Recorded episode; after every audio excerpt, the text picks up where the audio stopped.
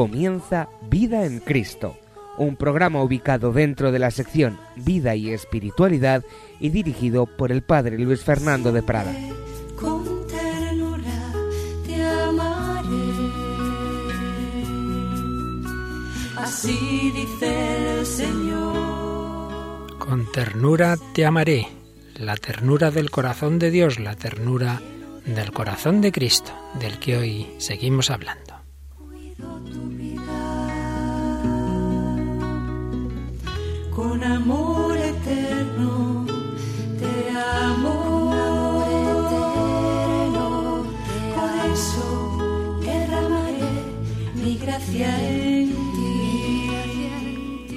Con amor eterno te amo. Somos amados por Dios nuestro Señor. Lo hemos ido comentando en muchos programas, en muchas de estas charlas.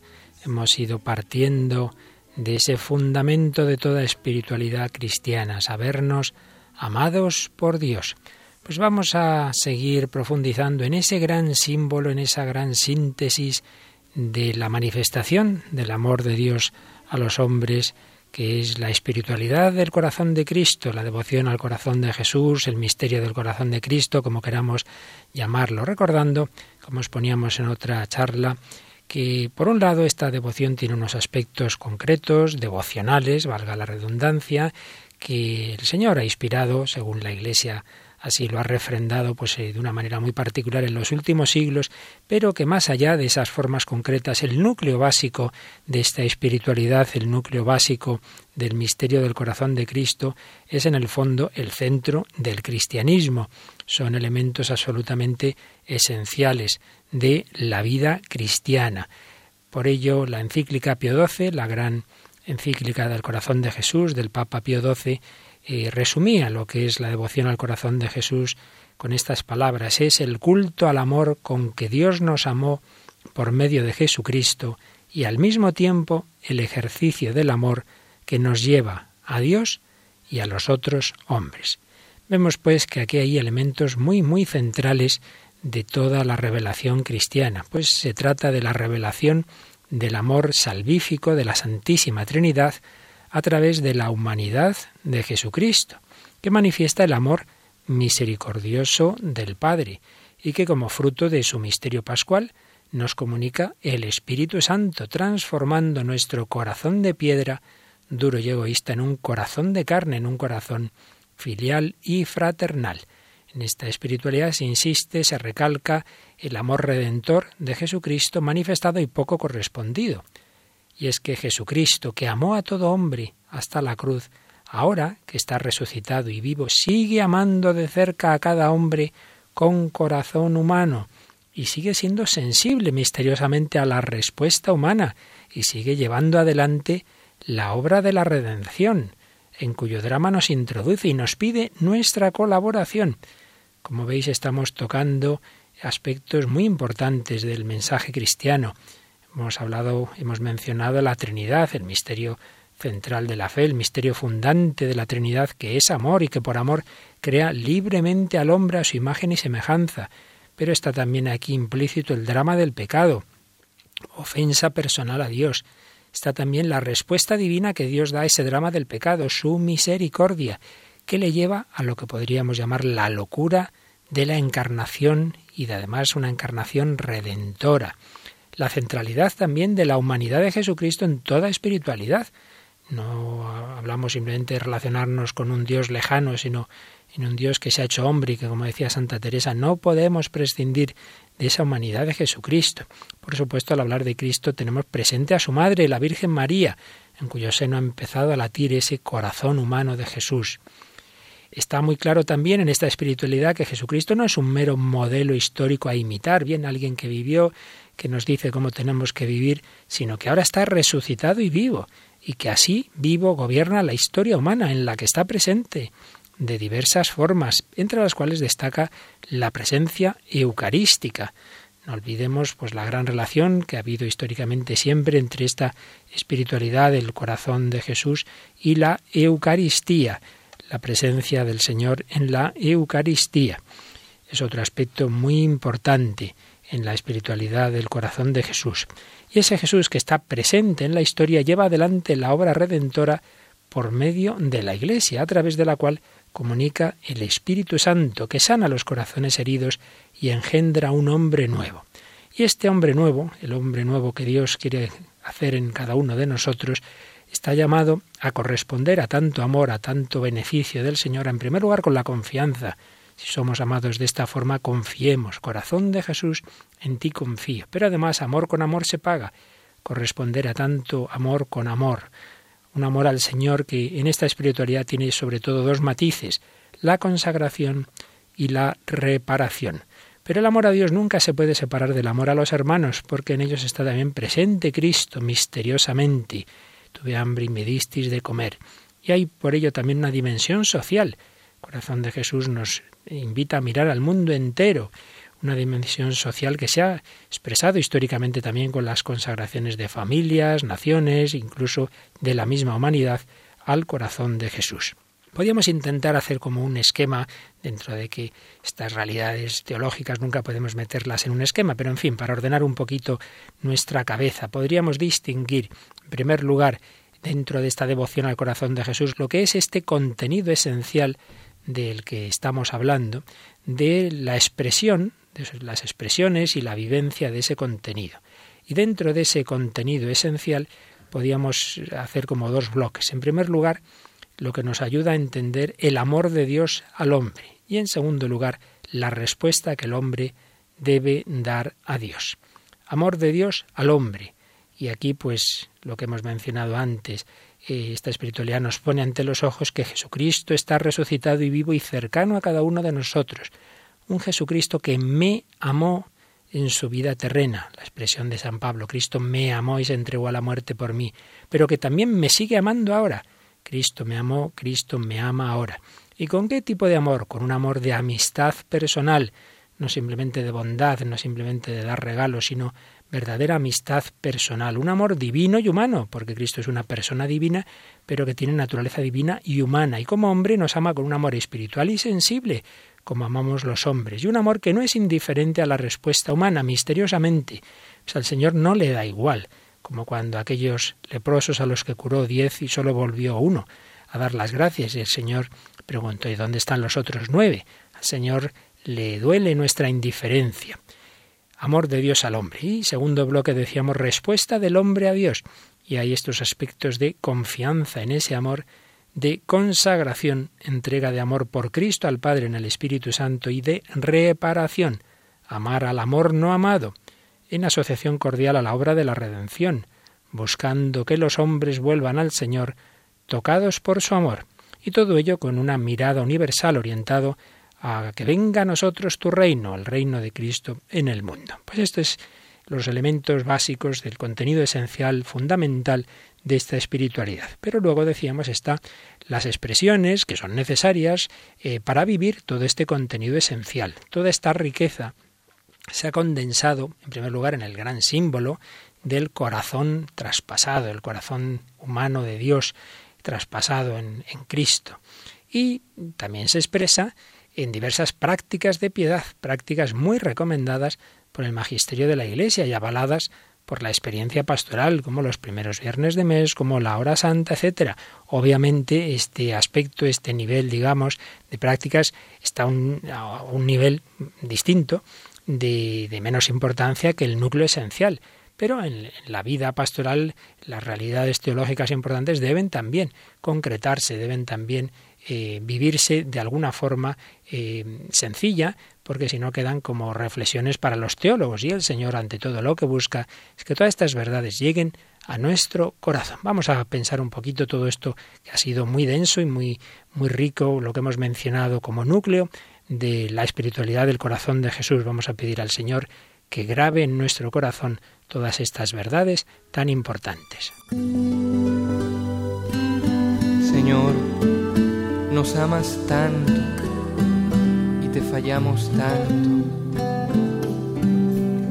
Perdónanos, cámbianos, restauranos al estar aquí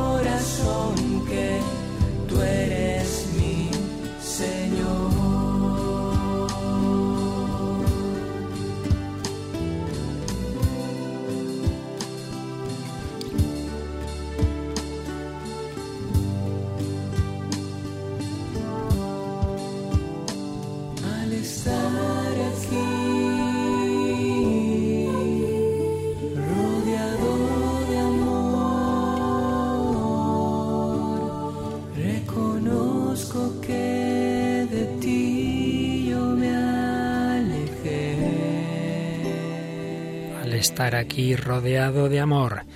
Pues bien, tras, tras exponer de una manera muy esquemática, muy básica, ese núcleo central de la espiritualidad del corazón de Jesús, vamos a ir viendo cómo se ha ido desarrollando en la historia, partiendo, como es lógico, de su primer y principal fundamento, que es la escritura, la sagrada escritura, donde aparece ese amor de Dios, donde aparece esa encarnación del amor de Dios en Jesucristo, de una manera lógicamente también resumida, porque podríamos estar horas y horas hablando del amor de Dios en la Biblia, pero es el punto de partida, obviamente, de todo lo que estamos diciendo de la espiritualidad del corazón de Jesús.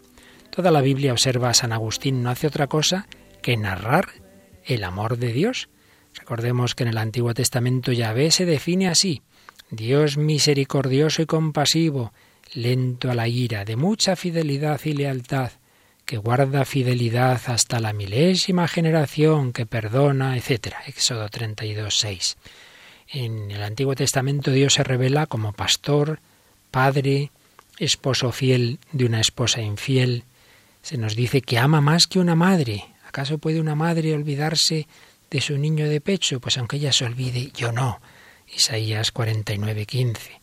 Se manifiesta su misericordia con los pecadores. Son constantes las expresiones del amor apasionado del Dios de la alianza a su pueblo. Por eso cuando a veces nos chocan expresiones que nos pueden parecer de- de- del Antiguo Testamento de un Dios justiciero, etcétera, pues es verdad que no es fácil interpretar toda la Escritura, sobre todo el Antiguo Testamento, pero nunca podemos olvidar todas estas manifestaciones, todas estas revelaciones que aparecen también mucho más claras, en realidad, del amor de Dios en el Antiguo Testamento. Pero no digamos si ya pasamos al Nuevo, en el cual ya incluso llegamos a una especie de definición que hace San Juan en su primera carta 4.8. Dios es amor. Dios es amor. Y manifestación asombrosa de ese amor es la encarnación redentora de aquel que San Pablo llama el Hijo de su amor, Colosenses 1.13, el Hijo de su amor.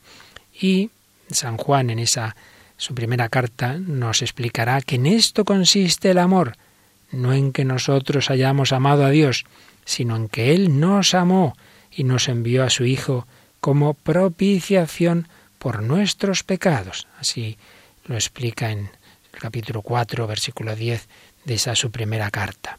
Un Dios que nos ha hecho hijos suyos y que en Cristo nos ha dado todos los bienes, como dirá bellamente San Pablo en Romanos 8, 32. Por otra parte, el amor de Dios, este amor de Dios es presentado frecuentemente como un amor no correspondido, como un amor ofendido. En Isaías 1.1 dice el Señor, hijos he criado y educado, pero se han rebelado contra mí. Hasta el punto de que el Señor preguntará en el profeta Miqueas, pueblo mío, ¿qué te he hecho o en qué te he ofendido? Respóndeme. Bien, unas breves pinceladas de cómo se manifiesta el amor de Dios ya en el Antiguo Testamento, cómo eh, aparece en esa plenitud en el Nuevo con esa definición del amor. Pero vamos a fijarnos ya no en palabras, vamos a fijarnos en la persona de Jesucristo, encarnación del amor de Dios. Un antiguo escrito cristiano, el Evangelium Veritatis, parafraseando al prólogo de San Juan, en el versículo 1.14, el 14 del, prólogo de San Juan, dirá que el amor, el amor del Padre, se ha hecho carne en Él, en el Logos, en Jesucristo. Toda la vida de Jesús revela su amor. La tradición cristiana no, no, ha cesado de contemplar la ternura y misericordia que manifiesta la humanidad de Jesucristo en tantas escenas evangélicas, su amor especial por los pecadores, los pobres, los enfermos, los niños. Son también muy frecuentes las alusiones evangélicas a los sentimientos del corazón humano de Cristo, como con aquel leproso conmovido, extendiendo su mano, lo tocó, Marcos 1, 41, o con el joven rico, fijando en él la mirada, le amó, o vio mucha gente y se conmovió por ellos, o ante Jerusalén, al ver la ciudad, lloró por ella. Y no digamos eh, cuando muere Lázaro. Jesús, cuando vio llorar a María de Betania, lanzó un suspiro profundo, se alteró y lloró. Jesús tenía sentimientos como verdadero hombre que era y. Por otro lado, se nos dice que Cristo amó al Padre y a los hombres hasta el extremo, hasta el extremo, Juan 13.1. Pues no hay mayor amor que dar la vida por los amigos, Juan 15.13. Y esto lo hizo de manera personalizada, esa frase que ya antes citábamos de San Pablo en Gálatas 2.20.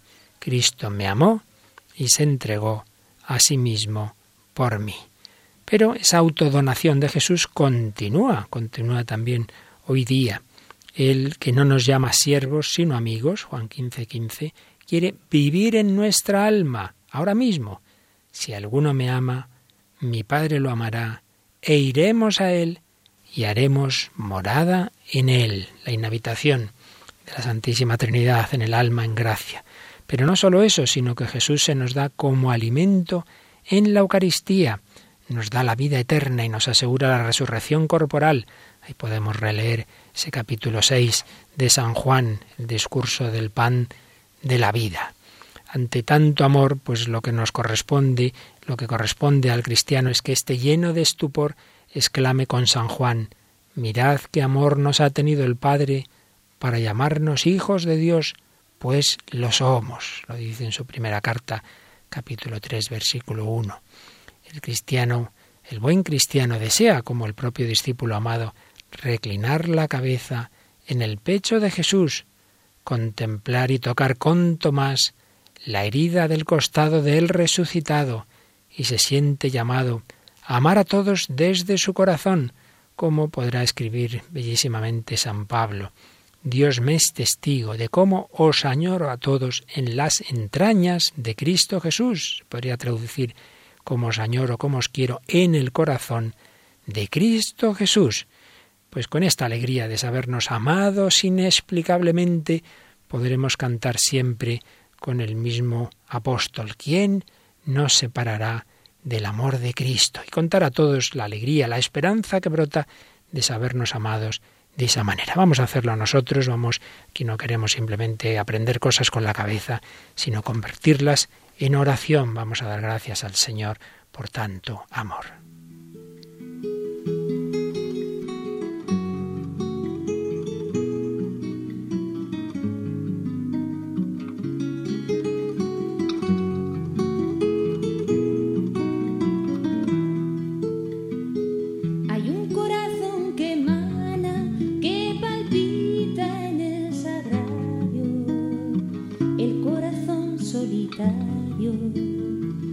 Se alimenta de amor.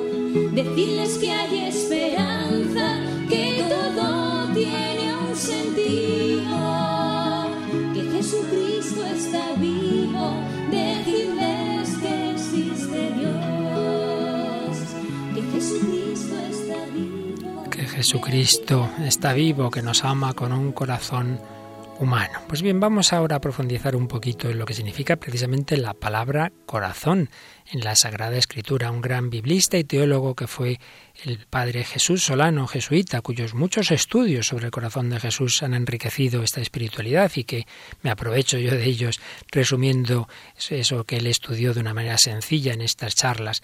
Pues tenía esta, esta frase muy acertada, pienso. Si la fe en el amor es el alma del culto al corazón de Jesús, el cuerpo de esta devoción es el elemento sensible del corazón, como símbolo principalmente de aquel amor. El alma, lo esencial, es la fe en el amor de Dios, pero el alma se, se hace corporal, tiene un cuerpo también en el ser humano, no somos ni solo alma ni solo cuerpo. El cuerpo de esta devoción es el elemento sensible del corazón como símbolo universal y en este caso pues escogido por el Señor también como símbolo de su amor. Por ello, después de recordar antes brevemente cómo la Biblia nos habla del amor de Dios y del amor de Cristo, vamos a ver eh, la expresión de este amor en el corazón de Jesús, comenzando por precisar un poquito el significado antropológico de la palabra corazón. Tengamos en cuenta que por influjo de la filosofía platónica, del gran filósofo griego Platón, que localizó la vida cognitiva, el conocimiento, el pensamiento en la cabeza y la afectiva en el corazón, esto hizo que la amplia gama de sentidos de la palabra corazón se fuera reduciendo al asiento de la vida afectiva, que pensemos el corazón solo tiene que ver con lo afectivo. Y luego ya posteriormente, en los últimos siglos, como consecuencia de la literatura romántica, pues esa vida afectiva cada vez se ha ido limitando más a sentimientos superficiales, con lo cual para muchos decir corazón es sinónimo de sentimentalismo, y entonces la devoción al corazón de Jesús sería una devoción meliflua y sentimental. Bien, todo esto proviene de una reducción del término corazón, porque en la Biblia corazón, en primer lugar hay que saber que es el término antropológico, el término para hablar del hombre más frecuente en la escritura y tiene una riqueza inmensa, no se reduce a los sentimientos, no se reduce a la vida afectiva. En realidad, la Biblia le atribuye al corazón toda la vida del hombre en sus múltiples manifestaciones físicas, afectivas, volitivas, cognoscitivas, morales y religiosas.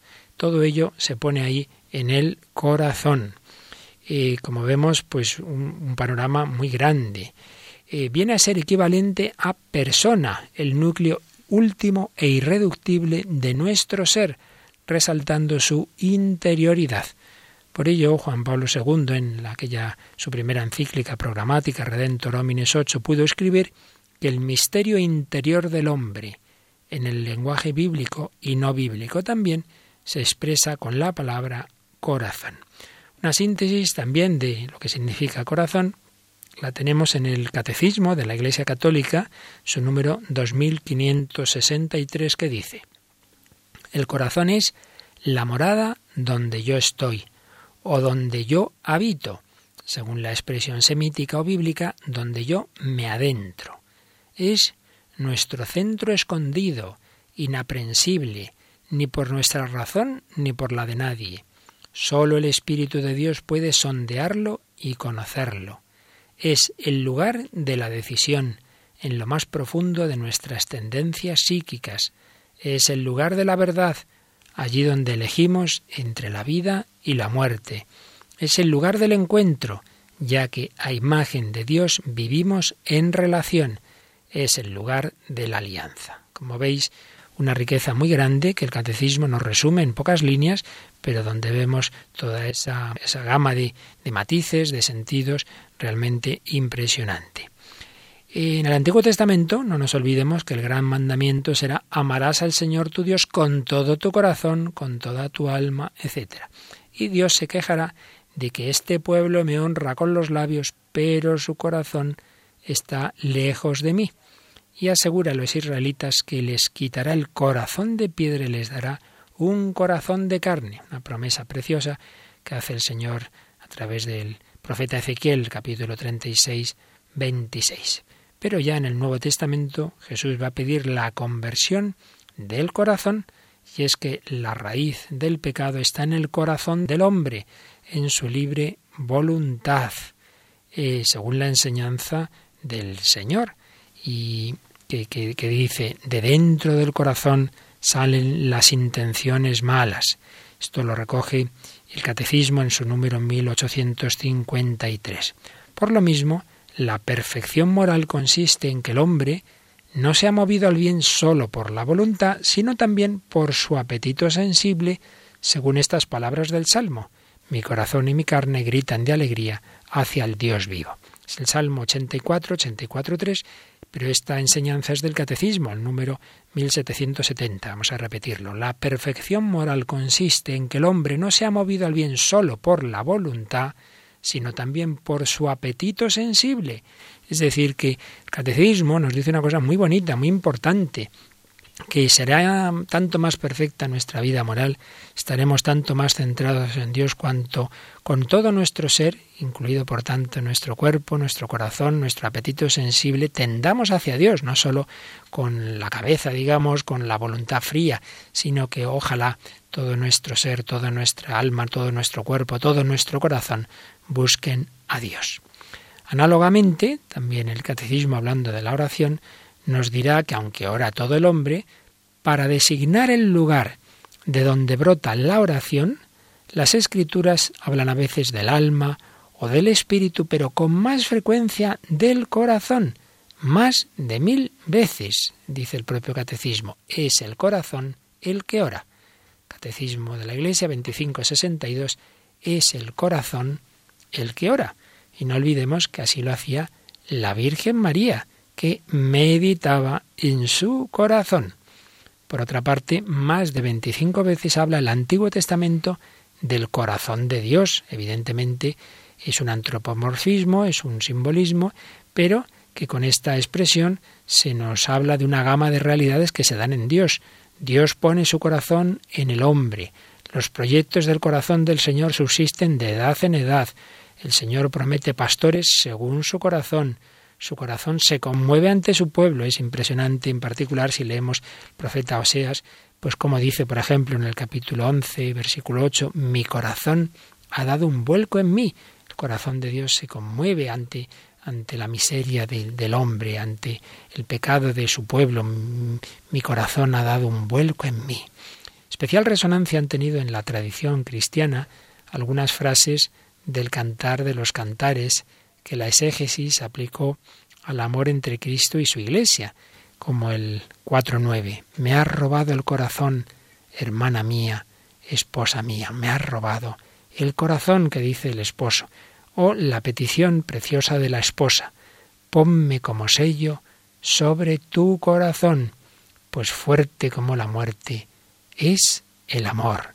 Ponme como sello sobre tu corazón. Otros textos del Antiguo Testamento nos van a hablar del corazón del Mesías. Así, por ejemplo, porque Yahvé está a mi diestra, se alegra mi corazón, o mi corazón se derrite en mis entrañas como cera. O el Salmo 69, el oprobio me destroza el corazón y desfallezco. Esperé compasión y no la hubo, consoladores y no los hallé. Una expresión impresionante de este Salmo 69, que ciertamente se cumplió en Jesús, en Gesemaní, en su agonía cuando esperaba que los apóstoles le acompañaran y sin embargo se durmieron. Eh, esperé compasión y no la hubo, consoladores y no los hallé.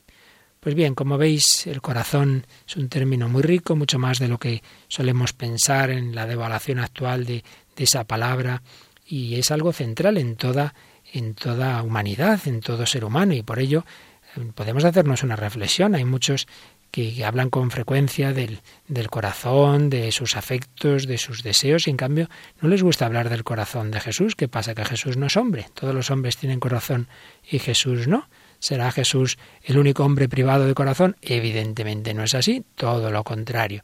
Por ello, si creemos realmente que Dios se ha hecho hombre y en el hombre es muy importante el corazón, que no son meros sentimientos, pues está claro que en Jesús es también muy importante el corazón. Pues vamos a pedírselo al Señor que nos dé un corazón como el suyo. Vamos a pedir que transforme nuestro corazón a semejanza del corazón de Cristo. Corazón de Cristo, amame. Corazón de Cristo, enamórame. Corazón de Cristo,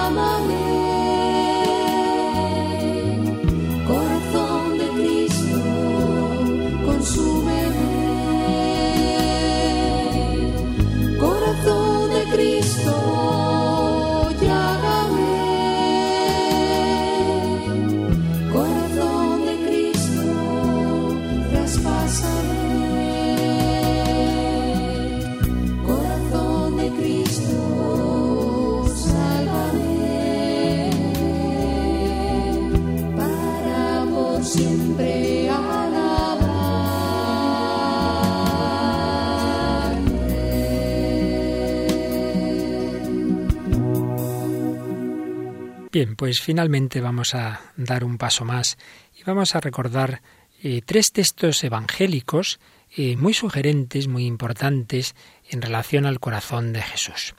Eh, en primer lugar, la invitación de Jesús a descansar en él, que aparece en Mateo 11, del 25 al 30, el llamado himno de exultación. Que concluye con una invitación de Jesús a los fatigados y sobrecargados. Venid a mí, dice Jesús, los que estáis cansados, agobiados, fatigados, sobrecargados, como queramos traducir, venid a mí, y les hace una promesa, yo os aliviaré. Se trata de ir a un Jesús que es manso y humilde de corazón.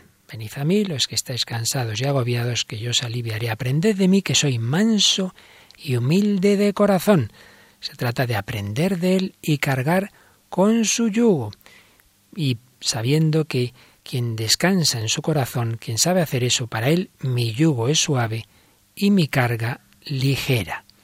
Eh, la nota de una gran Biblia, la Biblia Cantera Iglesias, eh, a Marcos 7:21, eh, decía esto. En el Antiguo Testamento se prometía el don de un corazón nuevo, con lo que se aseguraba la unión entre Dios y su pueblo.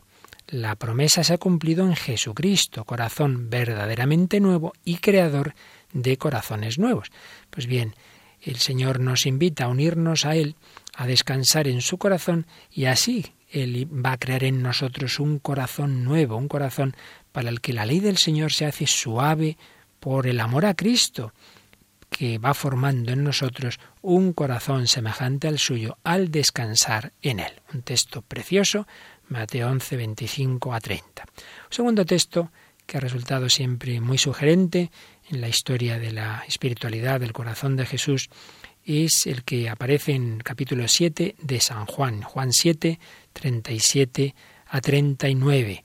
Hay una invitación, una nueva invitación del Señor a acercarse a su corazón, aunque en este caso es como más oculta, es una invitación implícita, puesto que en la fiesta de los tabernáculos Jesús gritó, Si alguno tiene sed, venga a mí y beba el que cree en mí. Como dice la Escritura, de su palabra griega, koilía, brotarán torrentes de agua viva. Si alguno tiene sed, venga a mí y beba el que cree en mí. Como dice la escritura, de su coilía brotarán torrentes de agua viva. ¿Qué significa esta, estas palabras, esta frase del Señor, esta invitación?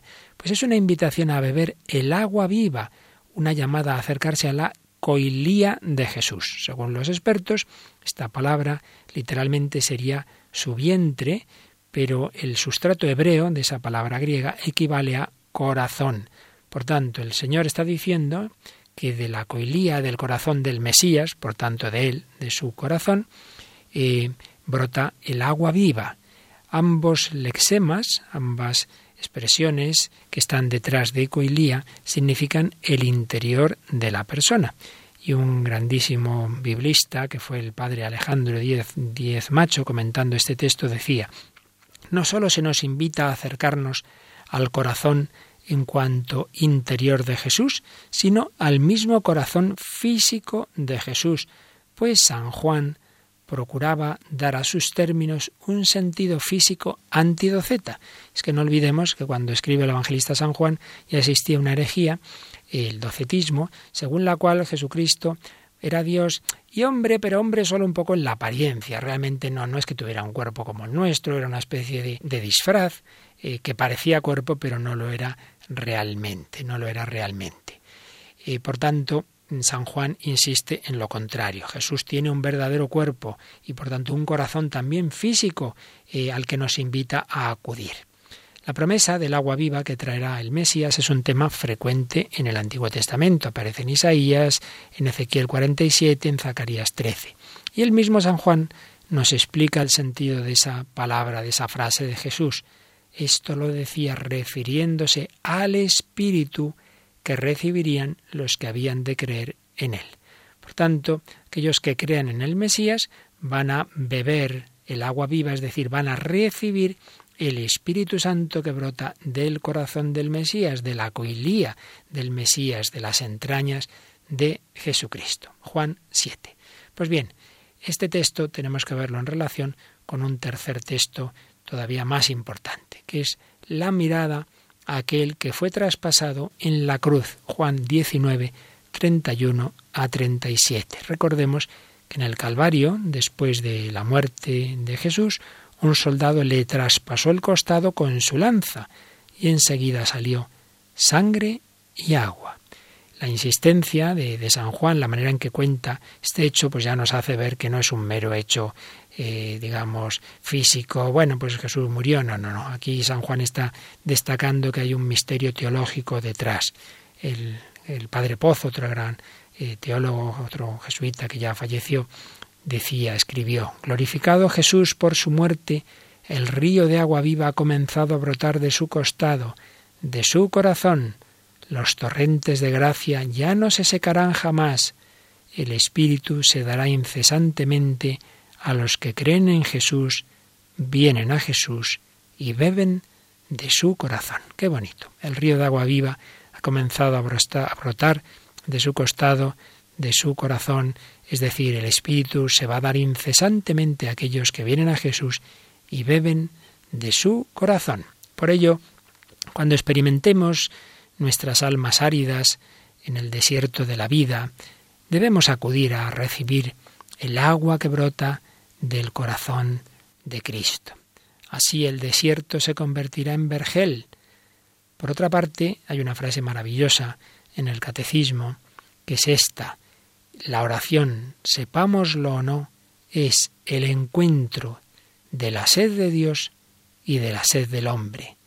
Dios tiene sed de que el hombre tenga sed de él.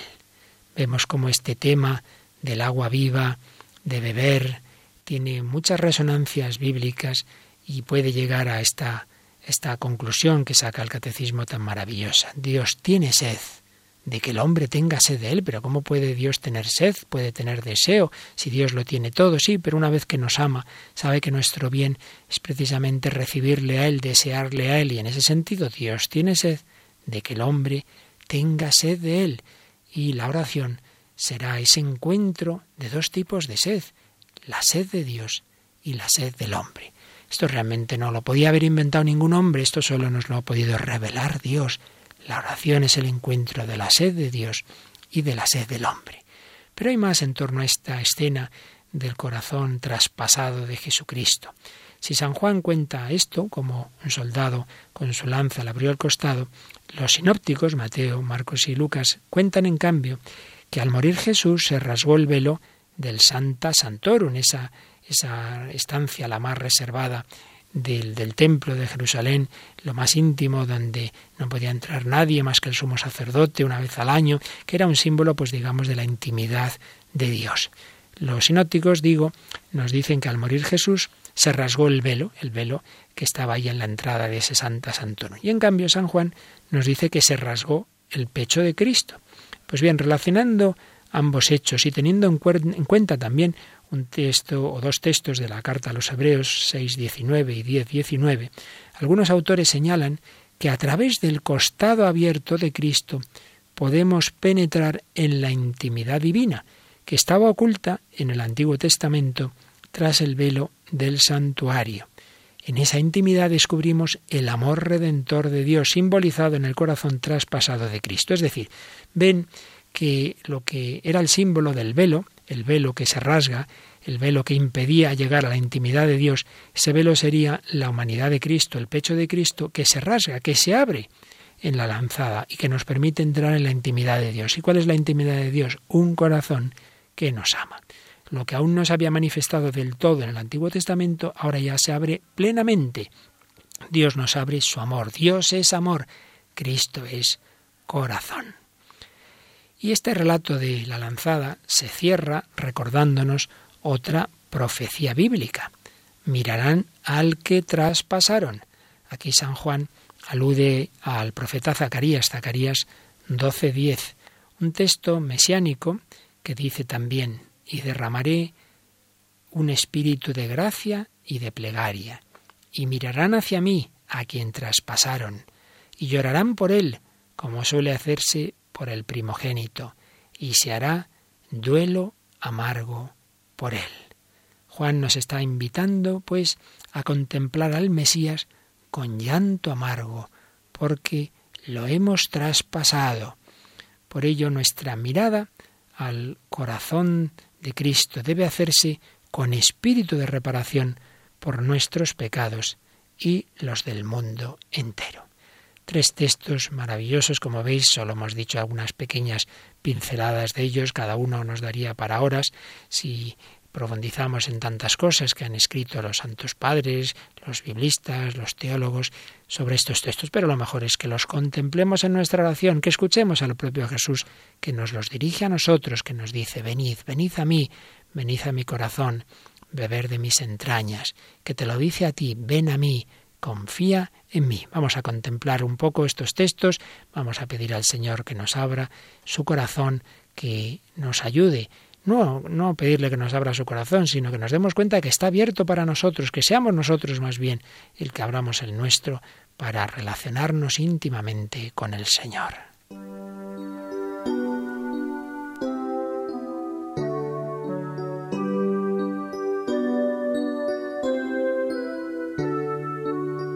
Venid a mí todos los que estáis cansados. Venid a mí los que os encontráis agobiados.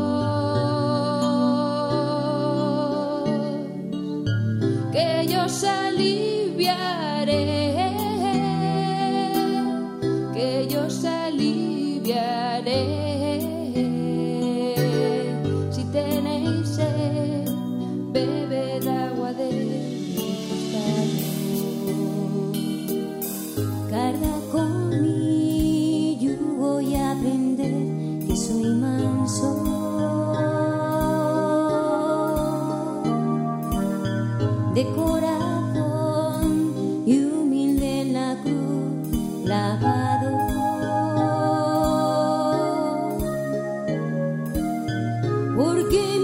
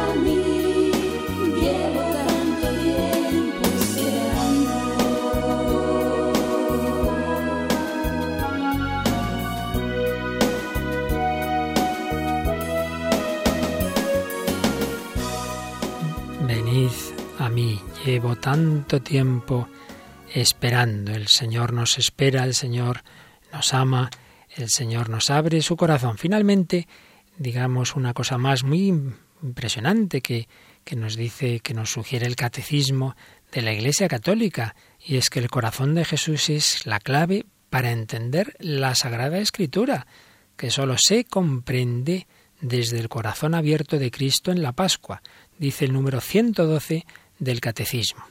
La Escritura es una en razón de la unidad del designio de Dios, del que Cristo Jesús es el centro y el corazón abierto desde su Pascua.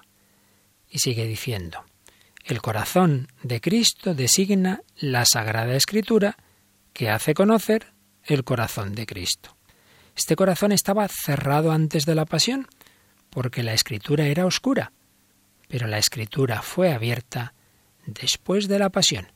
La verdad es que es un texto profundísimo, que seguramente así solo de oírlo una vez os habréis quedado un poco desconcertados y por eso os animo a coger el catecismo, el número 112, a leerlo despacito y a meditarlo. Viene a decirnos que hay una relación entre la escritura la Sagrada Escritura, la Biblia y el corazón. Muchas veces no entendemos el corazón de Cristo, perdón, muchas veces no entendemos la Escritura, está cerrada hasta que se nos da una clave.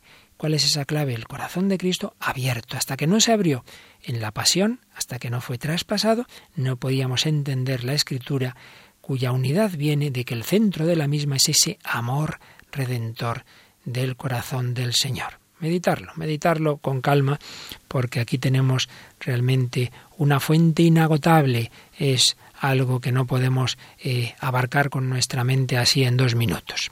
Corazón de Jesús, lugar de descanso, corazón de Jesús, fuente del Espíritu Santo, corazón de Jesús, intimidad abierta, llamada a la reparación, clave para entender la Sagrada Escritura, verdaderamente podemos quizá, después de esto que hemos recordado hoy, entender un poquito más lo que escribió el padre Alejandro Díez Macho, que fue misionero del Sagrado Corazón, un gran biblista, como os decía, y sabiendo muchísimo era un hombre humilde y muy devoto del corazón de Jesús, que pudo escribir las Sagradas Escrituras, sin necesidad de recurso a revelaciones privadas, fundamentan la devoción al corazón de Jesús y la hacen necesaria. Fundamentan la devoción al corazón de Jesús y la hacen necesaria. Pues que nosotros también vayamos a ese corazón de Cristo, que desde la escritura, desde la oración, contemplemos al Señor, le pidamos que nos abra cada vez más su corazón para que el nuestro se haga semejante al suyo.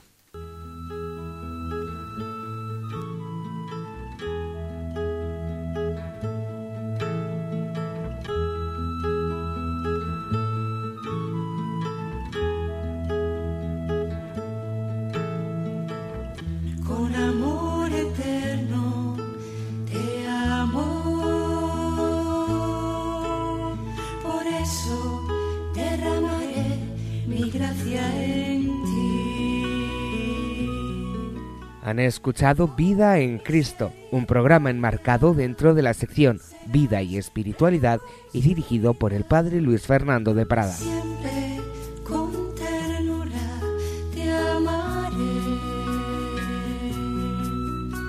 Así dice el Señor.